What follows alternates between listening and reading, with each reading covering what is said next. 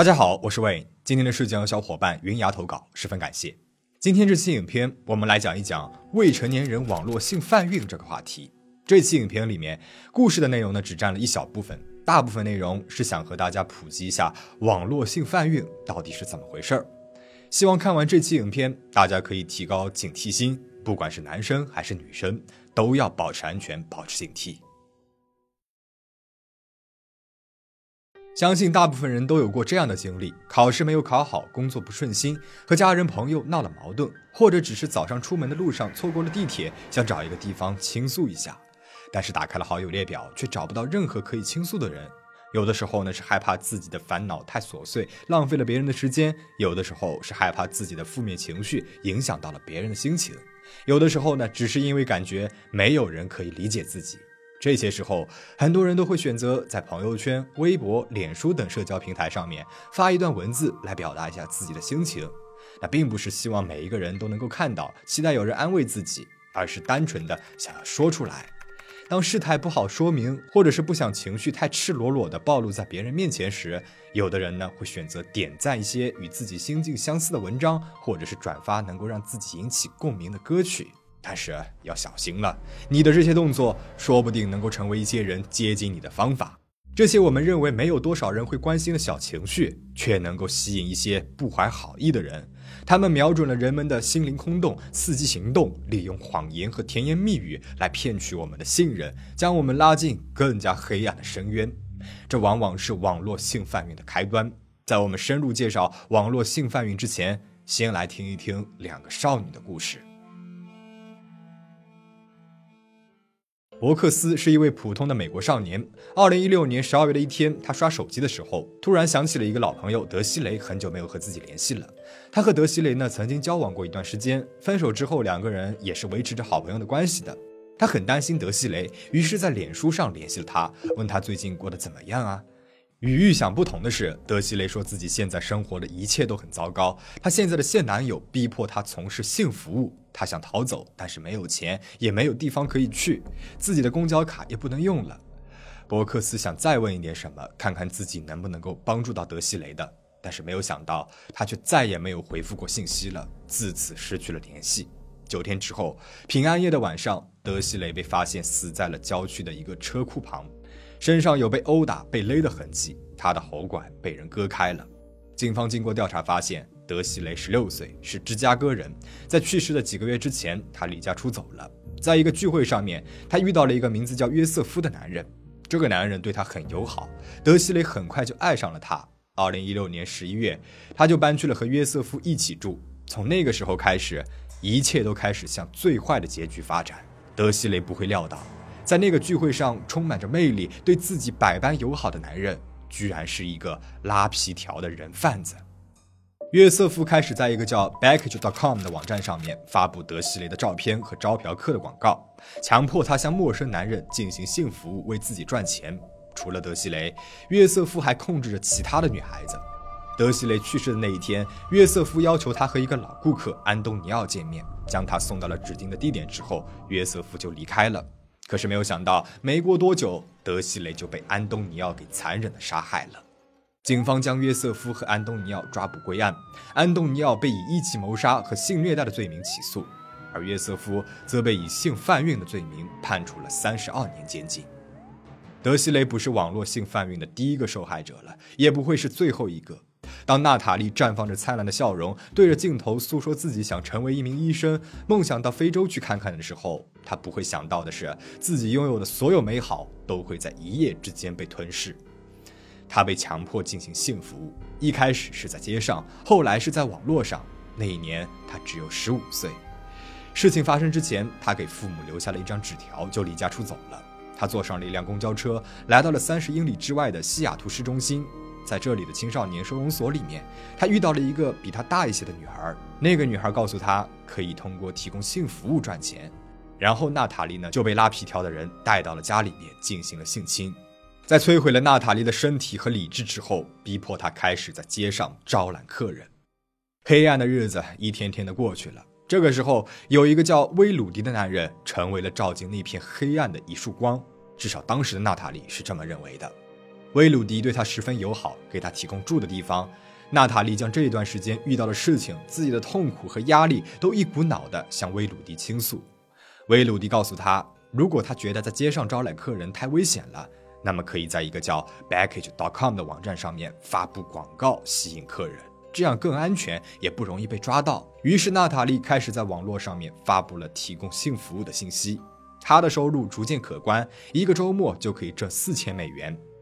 他将所挣来的这些钱都给了威鲁迪，而威鲁迪也慢慢的展露出了他的恐怖真面目。他开始对娜塔莉拳脚相向，病态一般的控制着娜塔莉的自由，就连睡觉的时候也睡在前门旁边，防止娜塔莉逃走。最终，娜塔莉在一次工作当中被警方在酒店的房间里面抓获了。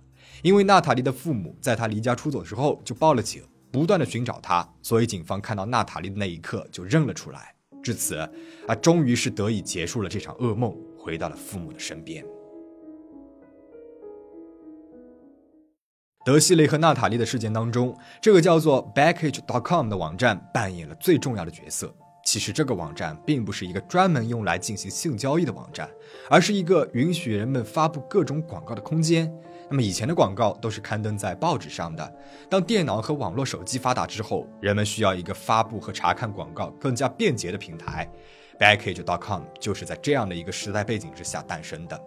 在这个网站上面，你可以出售自己的闲置物品，可以提供家政服务，在不同的板块，你都能够找到自己需要的东西。其中就有一个成人板块，包括了各种成人服务，例如按摩、电话聊天等等。在明面上，Backage.com 是不允许发布任何非法的广告的，例如出售枪支、买卖毒品等。他们有专门的人员通过内容的关键词审核来筛选非法广告。在发布广告的时候呢，网站上面也明确了一些确认事项，其中有一条就是要求用户一定要年满十八岁。但是实际操作当中，网站却存在着很多的漏洞。比如，审核人员利用关键词来筛选广告，用户只需要避免使用一些敏感词，或者是在敏感词当中插入一些奇怪的符号或者是字母，就可以逃过筛选。而这样的标题和内容也逐渐成为了一个让人一看就懂的标志，反而为那些想要购买非法服务的人提供了便利。而另外一方面，网站避免未成年人发布广告的方法。只是在用户发帖的时候显示几条确认事项，然后点击我同意就可以了，根本就不需要任何的身份认证。这样的方法简直是形同虚设。八十年代晚期到九十年代早期，美国加大了非法性服务的打击力度，在街上招揽客人变得十分危险。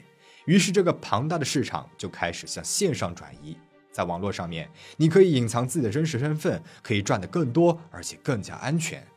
随着 Backage.com 的业务范围的扩大，在其他大洲的其他国家也可以使用它来发布广告了，促使了跨国性的性贩运发展。二零一八年四月六号，在各个组织机构的努力之下，Backage.com 被正式关闭，创始人迈克尔和詹姆斯被逮捕了。可是，参与到性贩运的网站有成千上万个，从一般人不会涉足的暗网，到我们日常所使用的社交网络。性贩运的危机已经渗透到了我们生活当中的各个角落。网络的作用除了可以连接人贩子和嫖客之外，还可以帮助人贩子锁定贩运的目标。我们开头就说到了，在社交网络上发布的消息很有可能会吸引另有所图的人，因为他们看到的不仅仅是几条微博、几条贴文，从你的点赞和转发的内容当中，他们可以了解到你的喜好和对某个事件的看法。而这些喜好和看法，往往也会暴露出人们的性别和年龄，也能够借此找出共同话题作为接近你的契机。从你发布的关于自己心情的内容当中，可以了解到你生活当中正在经历的烦恼，以及你可能在寻求什么样的帮助和安慰。从你的关注列表和发表的内容地理位置当中，可以了解到你的关系网具体的地理位置，更加详细的信息，包括你以前上的学校、你的家人朋友、你工作的地址、你经常去的店铺，以及你即将要去的地方。通过这些信息，人贩子们就可以打造一个符合你喜好的人设，根据你的心灵创伤所设计好的能够引起共鸣的说辞。根据你的位置制造偶遇的机会，在你上钩之后，再利用你的需要和恐惧的东西，还有你的关系网，将你牢牢地禁锢在陷阱之中。网络性贩运最常见的套路是，人贩子会以温和、善解人意的形象出现，表示自己理解你，想要帮助你。他们会经常和你聊天，那么这样的关系往往就会发展成恋人关系。随后，他们要么是要求线下见面，要么是要求你给他们发一些隐私照片。他们会向你承诺，绝对不会发给其他人看的。但是，当你将这些照片发给他们的那一刻，选择权就已经不在你的手上了。哪怕你从来没有告诉过你的朋友和家人的信息，那么通过你的社交网络，他们也是可以找到你的关系网的，并且要挟你，如果不顺从他们的话，他们就会将这些照片都发给你的朋友和家人。因此，受害者们屈服的可能性是会更大的。那么，什么样的人更加容易成为网络性贩运的目标呢？性贩运已经成为了世界性的问题。从世界层面来看，男性受害的比例逐渐增加，但是女性仍然是主要的受害群体。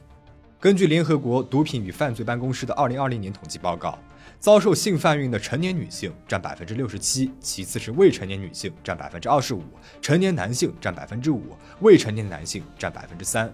世界范围内对性贩运的年龄要求也是越来越小。对艾滋病等性传播疾病的恐惧，让人们开始贪图年龄更小的性对象，因为他们相信年龄更小的孩子感染疾病的可能性会更小。大部分的受害者第一次进行性交易的年龄都在十二岁到十五岁之间，因为青少年的防御意识是更低的，更加容易相信别人。大多数受害者与人贩之间都是熟识的关系，家人、朋友、同事、老乡都可能将你推入虎口。性贩运骗取受害者的第一步，就是要赢得受害者的信任。在这个遍地都有监控的年代，走在路上被人突然拽走卖掉，已经不是主流的方式了。这就是为什么人贩利用网络接近受害者时，总是表现出温和友善的态度。贫困是导致受害者遭受性贩运的重要原因。这并不是说相对富有的人就不会面临这样的危险了，而是贫穷更加容易剥夺受害者的其他选择。例如，被贩运到了其他的地方之后，他们是没有足够的钱回到自己的家中的，而即使是回到了自己的家中，也没有钱可以生存下去。于是有很多的人就选择了维持现状，起码有住的地方，有吃的东西。世界上越贫困的国家，性贩运也会越活跃。